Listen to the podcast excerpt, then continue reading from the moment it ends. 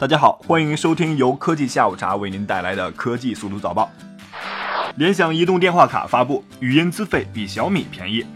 小米的移动电话卡已经在前不久正式上市了。然而不为人知的是，小米、联想此前都获得了虚拟运营商资格，现在轮到联想出招了。据悉，联想移动电话卡在资费设定上比小米还要便宜。昨天，联想发布了旗下通信运营服务品牌懂得通信，并且推出了懂漫游、大白话、糖豆、你懂的和我懂的五款通信产品。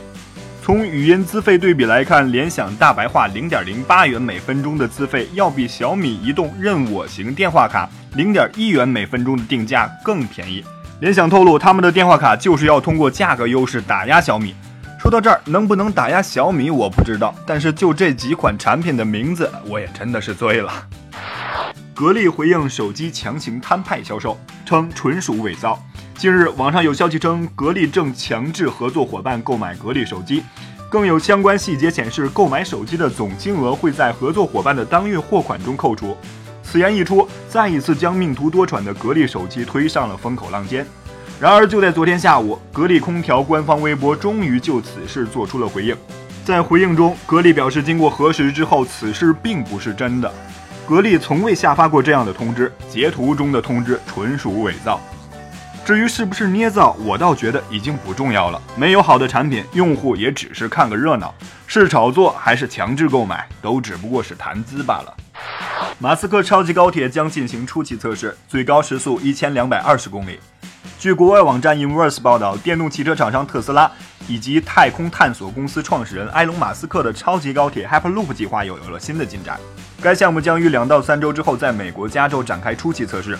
在本周于伦敦举行的通向未来交通论坛上，SpaceX 旗下的公司宣布，再过两到三周，超级高铁 Hyperloop 项目的初期测试将在洛杉矶和旧金山两市之间的加州金线的测试跑道上进行。初期测试将需要大约三十二个月的时间才能完成。据悉，马斯克计划利用 Hyperloop 超级高铁项目将洛杉矶和旧金山两座城市连接起来。一千两百二十公里每小时，这个速度有多快呢？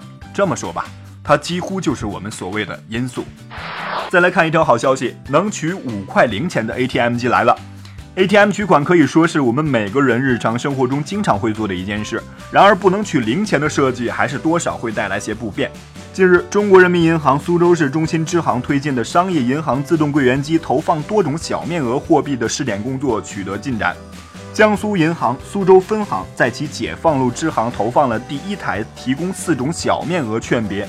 自助取款服务的 ATM 机，这也是国内第一台提供这种服务的 ATM 机。不过需要说明的是，这还只是试用阶段，而且属于地方商业银行，想要在四大行中推行，路还很长。